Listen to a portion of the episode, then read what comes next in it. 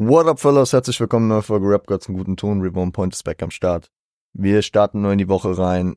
Es ist die Weihnachtswoche, meine Freunde. Gestern war äh, dritter Advent. Shoutout. So, und dieses Jahr ist ja der vierte Advent, liegt auf ähm, Heiligabend.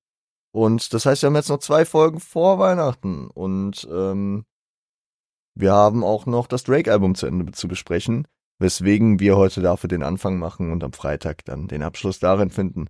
Das heißt, wir schauen uns heute die nächsten sechs Tracks an. Äh, ich meine, fünf haben wir uns schon angeschaut und dann sind am Ey, dann das passt doch perfekt. Dann sind wir am äh, am Freitag noch mit sieben dabei, also fünf, sechs, sieben. Sehr gut gesteigert. Und ich würde einfach sagen, ihr gebt euch die ersten beiden, die es heute sein sollen, nämlich Marvin's Room und Buried Alive Interlude. Und äh, wir hören uns gleich wieder. Viel Spaß damit. Checkt das aus.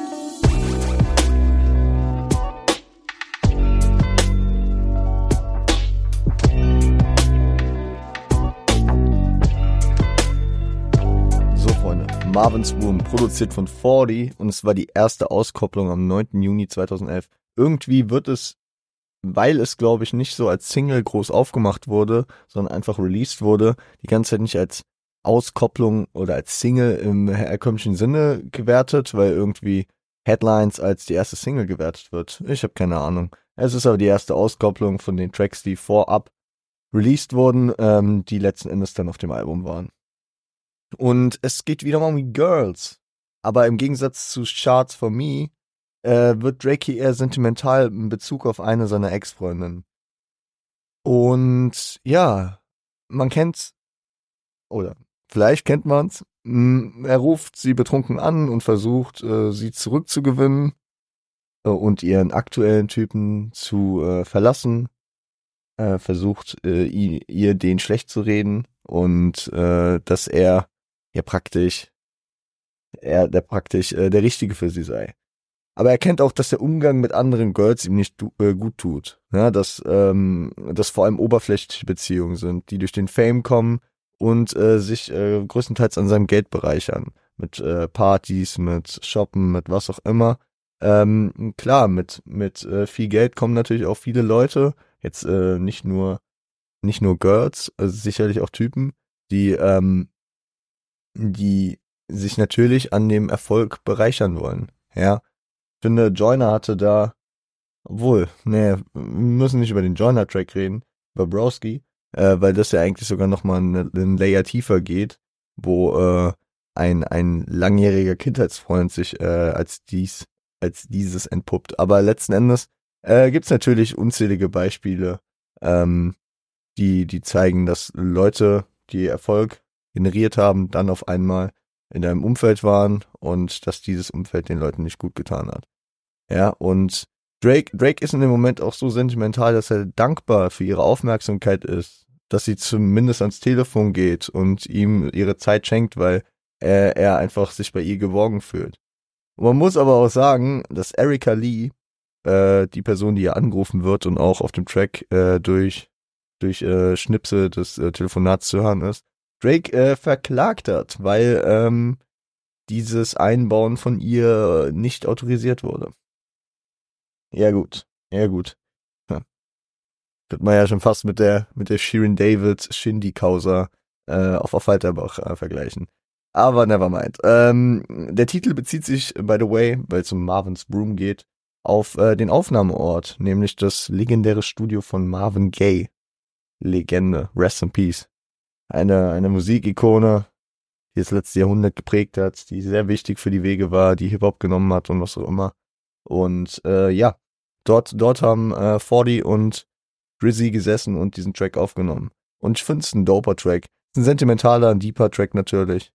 Und äh, wie wir es aber auch von Drake an verschiedenen Stellen kennen und wo Drake später auch noch drauf eingehen wird. Und ähm, überleitend gab es dann auch nochmal ein Layer, was, sag ich mal, von außen, von jemand anderem betrachtet wurde, was sich aber da nahtlos mit einfügt, weswegen ich euch auch schon gesagt habe, dass ihr euch den Track schon geben sollt, nämlich Buried Alive Interlude. Featuring, oder besser gesagt von Kendrick Lamar. Ähm, produziert von Super Dupes und 40. Und ja, was soll ich sagen, kann man es Feature nennen? Das ist ein Interlude, auf dem nur Kendrick zu hören ist. Und das war zu den guten alten Zeit, als K-Dot und Drizzy noch äh, keine Machtkomplexe hatten, beziehungsweise keine Machtkämpfe ausübten. Beziehungsweise das war vor dem Controlverse, wo äh, Kendrick ja neben Drake noch jeden anderen namenhaften Rapper damals ein bisschen denunziert hat und äh, das damit verpackt hat, dass er normal äh, sehr cool mit allen ist, aber einfach mal ein Statement setzen muss, dass er der krasseste ist. Ähm, Im Gegensatz, beziehungsweise, nee, nicht im Gegensatz, sondern ähm, darauf folgend, dass, dass äh, Kendrick hier auf dem Drake-Album vertreten war, äh, kam Drake ja auch noch auf ein Feature-Part auf Poetic Justice, auf äh, Good Kid, Mad City, wo es äh, auch um Girls ging. Ich glaube, ich glaube, da das ist so das Thema, das Thema, wofür Drake natürlich häufig ähm, gesehen wird und häufig auch herangezogen wird. Und äh, in dem späteren Track, den wir heute noch besprechen, ist das auch nochmal Thema. Ja, seine Themenauswahl und seine Emotionalität in Tracks und so. Aber damals auf jeden Fall Kendrick und Drake waren noch gut miteinander. Und ist es jetzt wieder hart zu sagen, dass ich äh, zumindest jetzt äh, in der äh, Vorbereitung den schon wieder als einen der stärksten Tracks des Albums fand. Ist es wahrscheinlich nicht. Ihr wisst, ich liebe einfach Kendrick. Aber ähm, er hat sich hier, ja, teilweise angepasst. Teilweise hat er damals seinen Grind gefahren, so von dem, was er hier gemacht hat, aber teilweise hat er sich auch ein bisschen ne, in einem Drake-Projekt angenähert. Also das Intro wirkt von der Cadence ein bisschen wie äh, Cartoons and Serial, was ja damals der geleakte Track äh, in der Promophase zu Good Kid Mad City war, der äh, mit einem geisteskranken Video bis heute auf YouTube zu finden ist, aber leider nie ins Streaming kam und auch nicht auf das Album äh, kam. Aber Cartoons and Serial, da kann man, da, da kann man von diesem abgehackten, von diesem, ja, wenn, wenn ihr euch das Intro von diesem Track anhört und wenn ihr euch das, ähm, ähm, den Track von Kendrick anhört, dann werdet ihr da vielleicht getten, was ich, was ich da meine. Äh, aber der Part äh, ist recht smooth geflowt, wie es zu dem Take Care Projekt passt und generell eher zum Drake-ish, Drake-ischen Vibe passt.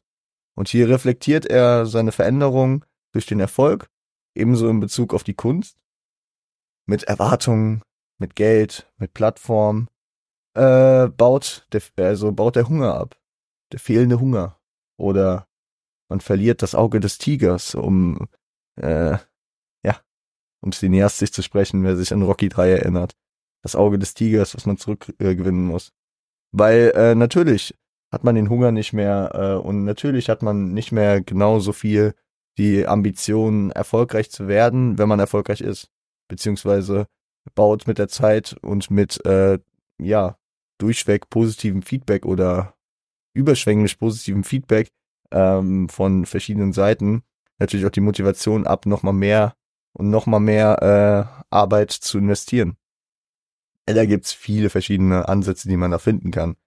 Ja, aber ähm, Kendrick sieht sich am Ende dadurch, durch diese ganzen Repressalien, egal ob es Erwartungen, Geld, Plattformen, der, der abbauende Hunger oder was anderes auch ist, ähm, lebendig begraben, also buried alive, wie der Titel ist, und letztendlich dadurch sterbend. Ja, und das, das kann man, das kann man ja an verschiedenen Stellen egal ob bei gescheiterten Prominenten, äh, gehypten Stars, die ihren Hype hatten und äh, danach abgekackt sind. Das kann man genau darauf zurückrufen, wie, wie Kendrick das hier beschreibt, so, dass der Erfolg die Leute kaputt macht. Und das, was der Erfolg mit sich bringt, die Leute kaputt macht. Und nicht, dass die Leute nicht daran kaputt gehen, dass sie, dass sie, äh, dass er, dass er, dass der Erfolg weg war, sondern dass der Erfolg deswegen weggegangen ist, weil die Leute durch den Erfolg kaputt gegangen sind ich, ich habe so ein bisschen das Gefühl, und so würde ich es auch interpretieren, dass es hier als ein losgelöstes Sprachrohr abseits von Kendrick als Kendrick himself äh, zu verstehen ist. Ne, dass, dass dieser Interlude, dass Drake hier nicht zu hören ist, dass es praktisch so eine Stimme von außen ist, die so ein bisschen zum einen Drakes äh, Situation, aber auch die allgegenwärtige Person, äh, Position natürlich einfängt. Ja, ist natürlich eine gute Wahl für ein Solo-Feature, weil man muss sagen, dass ähm, Kendrick natürlich auf dieser emotionalen Materie schon am Start war. Ja, auch schon zu dem Zeitpunkt hat er ähnliche Themen schon hier und da behandelt gehabt. Denk an äh, PMP äh, auf dem Overly Dedicated Ding. Ähm, aber ich denke auch, vor allem an die musikalische und inhaltliche Entwicklung, die er dann später vor allem dann ab Tip Butterfly noch genommen hat. Wir sprechen hier von einer Zeit, wo noch nicht mal Good Kid Mad City draußen war, wo man dann auch wieder sagen kann, okay, krass, Drake äh, ist hier schon der mehrfache Platin-Künstler und bei Hendrick äh, ist noch nicht mal der, der Joint Venture Deal mit äh, Interscope am Start. Aber letzten Endes ähm, war zu dem Zeitpunkt ja schon, also vor allem für Leute, glaube ich, in der Szene klar, dass, dass äh, Kendrick krass wird und deswegen haben die hier auch schon kollaboriert. Und natürlich ähm, könnte man sagen, Kendrick war damals kommerziell oder über die Szene hinaus gesehen nicht in dem Ansehen, was ein Drake hatte. Aber trotzdem würde ich sagen, dass das hier ein ebenbürtiges Prestige, vor allem retrospektiv vom heutigen Zeitpunkt war. Vom heutigen Zeitpunkt sagt man, das sind zwei Mount Rushmore-Künstler der 2010er Jahre. So. Das war einfach ein guter Pull, das war eine gute äh, Idee, Hendrick hier mit draufzubringen. Und äh, ihr werdet merken, wir haben heute hier noch einige Features am Start, ähm, auf die wir noch eingehen werden. Und diese Feature-Gäste, die äh, wir noch besprechen werden, da würde ich jetzt mal den ganz heißen Call raushauen, dass sie damals wahrscheinlich von der Bekanntheit oder vom Ansehen her nochmal Levels über Kendrick waren. Aber heutzutage, ja okay, wer steht heutzutage nicht im Schatten von Kendrick, wenn es um diese Layers geht? Wenn man sich, äh, natürlich ist es auch immer ein bisschen subjektiv und ich bin da einfach so, wie ich bin, aber ähm, keine Ahnung, vom Einfluss von dem, was man gemacht hat, egal will da jetzt auch keine Künstler äh, bashen, die äh, hier noch kommen. Aber ihr äh, gebt euch jetzt äh, die nächsten beiden Tracks. Und dann sage ich mal äh, Underground King. Underground Kings, sorry. Und We'll Be Fine. Viel Spaß damit und wir hören uns gleich wieder.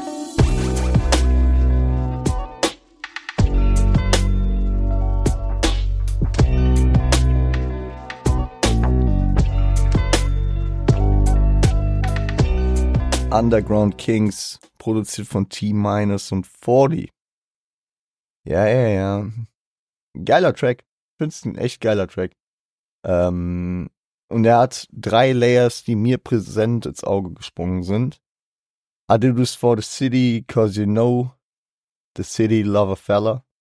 Natürlich. Er, er, er hat seine Verbundenheit und seinen Status äh, mit, beziehungsweise in Toronto ich meine, das, das haben wir über, über seine ganze Diskografie immer wieder. Ja, wir, wir sprechen jetzt ein, das dritte äh, Drake-Album in der Geschichte von Rap Gods im guten Ton. Ähm, auch wenn es in der Riege dann das älteste ist. Ähm, wenn wir uns einfach an Tracks wie Nine erinnern. Ja, also Nine ist für mich immer so der, der, der Track. Aber ich glaube generell über das Views-Album war, war natürlich Toronto nicht nur auf dem Cover, sondern auch eben Konzept des Albums halt viel mehr verwoben. Aber hier auch an der Stelle hat er schon natürlich viel Liebe von Toronto. Hat er auch schon äh, bisher, was wir am, am, äh, am Freitag besprochen haben, sorry, hat er, hat er das auch schon äh, natürlich mit eingebaut. Und äh, Drake hat immer seine Verbundenheit zu Toronto. Wie viele, keine Ahnung, New Yorker Künstler zu ihrer Stadt haben, wie viele, also wenn ich an New York State of Mind, Empire State of Mind von äh, Nas oder Jay-Z denke, wenn ich äh, an, ähm, um jetzt einfach nur große Künstler zu spreaden, an ähm, To Live and Die in LA von Puck denke. So. Es gibt, es gibt unendlich viele, wenn ich an, äh, die, keine Ahnung, äh, die, die Bridge Wars denke, wo, wo, wo sich nur darauf aufgegangen wurde, dass man sogar aus dem falschen Viertel in der Stadt kommt. Territorialität und äh, Lokalpatriotismus äh, hatte im US-Rap immer viel viel, ähm, viel, viel Präsenz gehabt. Beziehungsweise nicht nur im US-Rap, auch im Deutschrap. Äh, wie, wie in Vega Frankfurt verteidigt, wie der Ruhrpott-Song von Snagger und Pillard äh, eingehauen ist, wie äh, jeder Berliner sagt, Berliner sind die geilsten in Berlin, Alter, und fünf Tracks über äh, Berlin hat, wie Hamburger ihre Stadt feiern. So, das ist ähm, sehr prägend, ne? Und äh, Drake, Drake ist halt immer dieses Aus, äh, dieses Aushängeschild für Toronto. Vor allem äh, in Bezug auf, auf äh, Hip-Hop.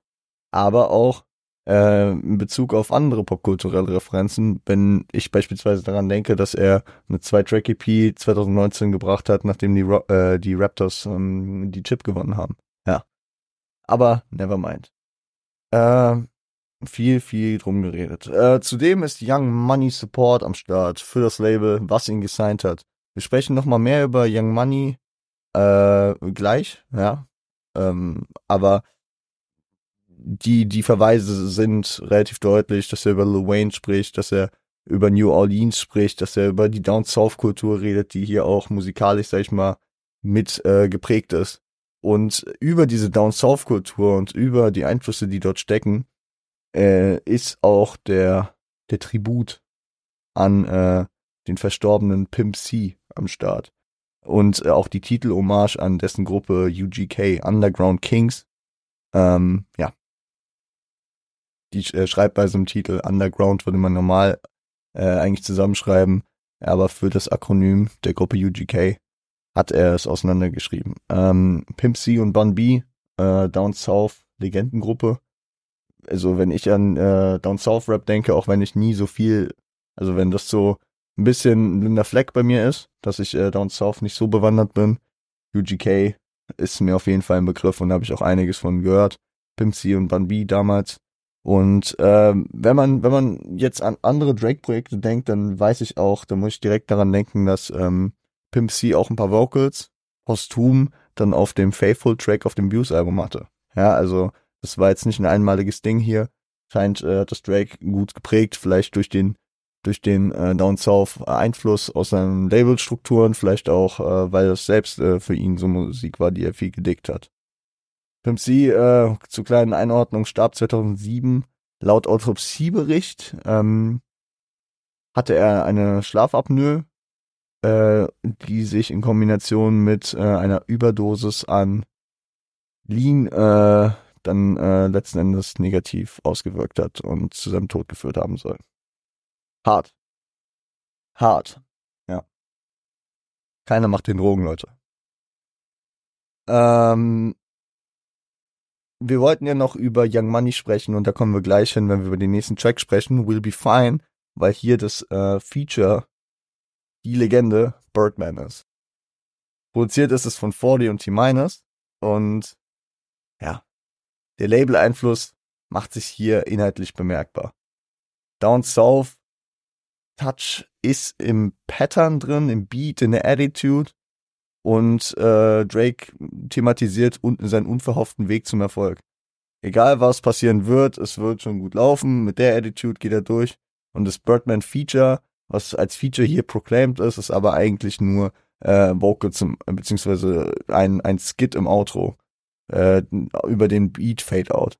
Wie wir es äh, in verschiedenen Down South Projekten immer mal wieder haben. Also ich glaube, das ist so ein Charakteristik, ein Charakteristika für diese ganzen Down South Sachen, dass da im Outro einfach der Beat laufen gelassen wird und nochmal drüber gelabert wird. Shoutouts an verschiedene Crews und was auch immer. Ähm, und es ist ein Pad on the Back natürlich von Birdman, der äh, über diesen ganzen YMCMB äh, in, in Imperium steht. So. Weil er kürt hier auch mit dem, mit seinen, mit seinen, seinen Worten Drizzy zum YMCMB und richtet sich an Toronto und die Szene. Jetzt die Frage, was ist YMCMB? Das ist äh, Young Money, Cash Money Brother. Kurze Einordnung, Cash Money Records ist das Label, was Birdman, Gott weiß wann gegründet hat weiß gerade, ich habe gerade nicht auf dem Schirm, aber auf jeden Fall länger her. Und Birdman ist auch derjenige, der äh, beispielsweise damals einen Lil Wayne entdeckt hat. Ja, und ähm, Lil Wayne hat dann 2005, sag ich mal, ein Sublabel gegründet, was Young Money hieß. Ja. Und äh, Künstler, die bei diesem Label gesigned sind, ob jetzt Nicki Minaj oder auch ein Drake, äh, sind dann Young Money, Cash Money Brothers. Das ist, das ist wirklich lückenlose Aufklärung. Wir, wir müssen eigentlich mal, wir haben, wir haben, wir haben das vor einer, äh, einer gewissen Zeit mal gemacht, haben über Selfmade und ich meine, wir haben das auch mal über Agro gemacht, dass wir da einfach mal so drüber gesprochen haben, wie diese Labelstrukturen, wie sich das so entwickelt hat. Und ich muss sagen, in dem ganzen, wie gesagt, im ganzen Down South Ding bin ich nicht so drin. Aber ich könnte mich da auch mal rantasten, wenn ihr da Bock drauf habt, dass ich einzelne Labels, einzelne Labelstrukturen und die Historien, wie sich das alles entwickelt hat, einfach mal so ein bisschen aufarbeite.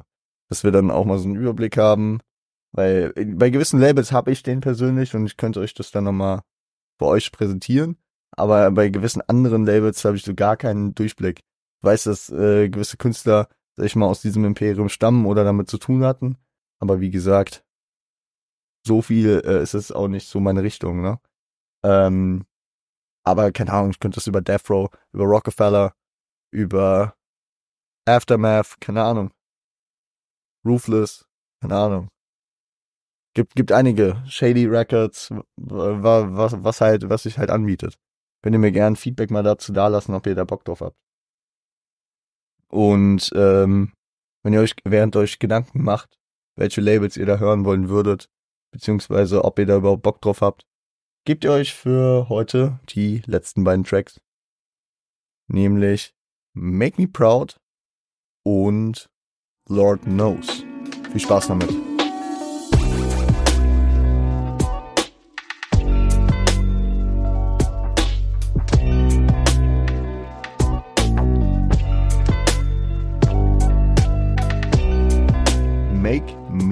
Proud war die dritte Auskopplung und auch die letzte Vor-Release des Albums. Kam am 16. Oktober 2011 raus und äh, featured Nicki Minaj. T-Minus und Nikhil Seferin haben das produziert. Und ja, nächste Young Money Feature Gast mit Nicki Minaj ist am Start und ein Thema, was die Szene, den Boulevard und die Fans bis in die Ewigkeit begleiten sollte. Hat Drake ein Crush auf Nicki? Sind Nicki und Drake zusammen? Wollen sie heiraten? Wie ist die Lage zwischen Drake, Nicki und Meek Mill?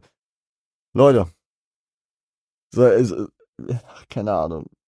Soll ich das Thema überhaupt aufmachen? Meine Track ist, Track ist dope. So kann man sich gut geben, ja. Ich habe ich hab jetzt in, in meinem Leben nicht so viel Nicki Minaj gehört, aber immer wenn ich Nicki höre, denke ich mir so, ja, okay. Hat, hat ihr, hat ihre Daseinsberechtigung. Ob man, ob man davon sprechen muss, dass sie äh, Queen of äh, Hip Hop ist, das kann man immer so, das kann man, das ist natürlich dis diskutabel, wie man es auch bei den Kings of Hip Hop immer äh, diskutieren kann. Weil man muss sagen, dass beispielsweise in den 90ern nichts vergessen, so Leute wie Gruppierung Salt and Pepper gab. Es gab aber auch eine Lauren äh, Hill, die natürlich äh, über die Fujis und auch über ihre eigene äh, Solo-Karriere dann natürlich viel geprägt hat. Es gab ähm, Foxy Brown damals im äh, The Firm-Konstrukt und auch Solo, die äh, ich sehr, sehr stark fand. Äh, später natürlich so Leute wie Missy Elliott noch. Ähm, damn, also es gab, es gab, es gab einige Künstlerinnen, ne, die, die auch viel geprägt haben und viel getan haben. Das Ding ist, was, was wahrscheinlich gegen äh, viele von denen spricht und vor allem gegen Lauren Hill spricht, ist die Longevity. Und die Longevity und vor allem halt den, diese, diese Zeit und diesen, diesen, diese, diese Phase, die halt von einer Künstlerin so geprägt wurde, die hat halt Nicki. Ja. Und diese Phase hat Nicki und gefühlt war es Nicki und Nicki und Nicki, bis dann irgendwann Cardi kam und äh, immer noch dann praktisch äh, ein Battle war, ja. Und ich muss sagen, wahrscheinlich viele der heutigen äh, Künstlerinnen, die am Start sind, ich muss sagen, ich verfolge auch nicht viele davon, ja, weil ich generell ja immer mit dass ich mal Newcomern und Leuten, die später dazu kamen, so mal ein bisschen Probleme habe, zu denen zu finden und das eher so Lucky Shots sind. Aber ähm, ich würde auch sagen, so jemand wie Love the Genius, die ich sehr krass äh, feier, oder vielleicht, na, wohl, ich, ich, ich glaube, die hat andere Einflüsse, aber auch so Leute wie Little Sims, die haben ähm, gewisse Einflüsse natürlich daraus genommen. Und wenn es nicht musikalisch oder sich mal inspiratorisch ist, dann bestimmt auch einfach von dem Empowerment und dem Gefühl, okay, krass, da macht jemand was äh, in einer so von einem anderen Geschlecht dominierten Szene. Und ich äh, gehe da jetzt auch rein. Und äh, ich gebe Niki auf jeden Fall ihre Props und ich merke, ich bin komplett vom Thema dieses Tracks abgewichen. Obwohl, bin ich, bin ich, bin ich so weit davon abgewichen, weil ähm, Drake spielt in seinem Part sehr äh, viel darauf an, ja, auf seine Zuneigung zu Niki an. Ob es jetzt freundschaftlich oder romantisch ist. Er ist auf jeden Fall stolz auf sie. Der Part, äh, der Part wirkt eher romantisch, weil er geht viel auf Äußerlichkeiten. Es ist schon sehr flirty, was er dort spricht. Und die Hook äh, wirkt dann eher wieder wie, wie ein großer Bruder, der sehr stolz auf das ist, was äh, seine Schwester getan hat oder seine Freundin getan hat, ja. Ähm, es ist natürlich pressetechnisch ein Segen für beide. Ja, die Karriere von beiden wurde dadurch gut gepusht. Ich will jetzt gar keine negativen Intentionen oder auch äh, dem absprechen, dass sie ohne diesen, diesen Medientrubel das nicht geschafft hätten. Ich muss sagen, Drake und seine und seine äh, und seine Romanzen, das war immer so ein Thema, ne? Mit verschiedenen Künstlerinnen. Wir haben ja letztes, äh, letztens auch über Rihanna gesprochen und Drake. Ähm, keine Ahnung. Keine Ahnung. Also ich will jetzt hier auch nicht zu sehr in den Gossip verfallen und jetzt äh, darüber die ganze Zeit reden. Ich muss sagen, der Track ist cool, kann sich gut geben. Ähm, wer sich für das Ganze drumherum, äh, äh, ja, beziehungsweise wer sich dafür interessiert, checkt das ab. Es gibt da, wenn man nur Drake, Nicki Minaj, Relationship eingibt, findet man relativ schnell eine Seite, die gefühlt Schlagzeilen aus den letzten 100 Jahren äh, schön chronologisch geordnet hat. Äh, mit den verlinkten Artikeln meine ich sogar, da kann man sich dann, glaube ich, dumm und dämlich dran lesen, wenn man da Bock drauf hat. Ja, oder einfach nur um einen Überblick zu schaffen. Äh, interessant ist es nur dahingehend gegangen und äh, da bleibe ich noch und sagst mal einen letzten Satz dazu vielleicht, weil das auch noch einen Hip-Hop-technischen, ja, Grundsatz hat, weil ähm, ich glaube, die, die, die Gerüchte um Nicki und Drake sind vor allem dann ab dem Zeitpunkt, wo Nicki Meek Mill gedatet hat, der irgendwann dann auch ist gegen Drake, beziehungsweise ein Beef gegen Drake äh, hatte, äh, sind dann abgeebbt. Sagen wir mal so. Ich würde sagen, äh, reden noch über den letzten Track für heute und äh, auch über das letzte Feature für heute, gleichbedeutend. Und Lord Knows ist featuring Ricky Rose. Rick Ross ist on the track, Leute. Produziert das Ganze von Just Blaze und äh, gesampelt ist Long Red von Mountain. Oh, und der Track sticht äh, heraus, musikalisch gesehen vor allem. Wer Just Blaze Produktionen kennt und vor allem auch Rick Ross kennt, ähm, es ist, ich würde sagen, es ist ein, eher ein Rick Ross Track. Man hat, man hat wirklich dieses, man hat wirklich dieses Ricky Rose, äh, pompöse mit Chören und was auch immer, Maybach Music Style. Ähm, und ist nice. Ist nice. Ich muss sagen, auch Rick Ross und diese ganze Bewegung um ihn herum äh, immer nur teilweise verfolgt. Ich habe mich neulich mal wieder dazu hinreißen lassen, als er jetzt hier mit Meek Mill sein, sein Collabo gemacht hat. Zwar auch nicht das ganze Ding gehört, aber ein, zwei Single-Auskopplungen. Und ja, wenn man im Modus dafür ist, dann ballert es schon. Ich habe den Mann live gesehen, damals im Wireless in Frankfurt. Und äh, er hat Energie und ich, ich kann ihn, ich kann ihn feiern auf jeden Fall. Und bei einer weiteren Collab von Drake und Rick Ross war ich auch ein großer Fan, nämlich mit Money on the Grave 2019 von der eben angesprochenen Zwei-Track-EP, äh, als die Raptors die Chip gewonnen haben. Ja.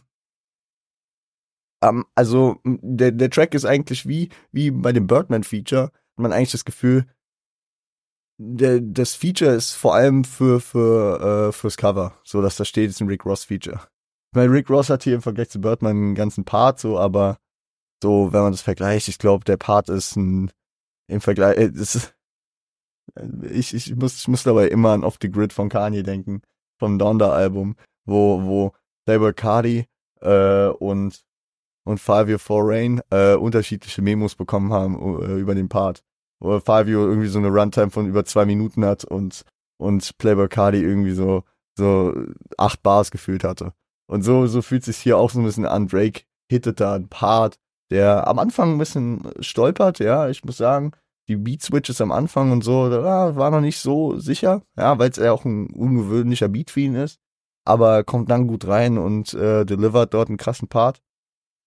Mm, der vielleicht auch rap-technisch gesehen einer der krassesten Parts, zumindest bislang auf dem Album war. Und äh, ja, äh, haut auch Statements raus, ne?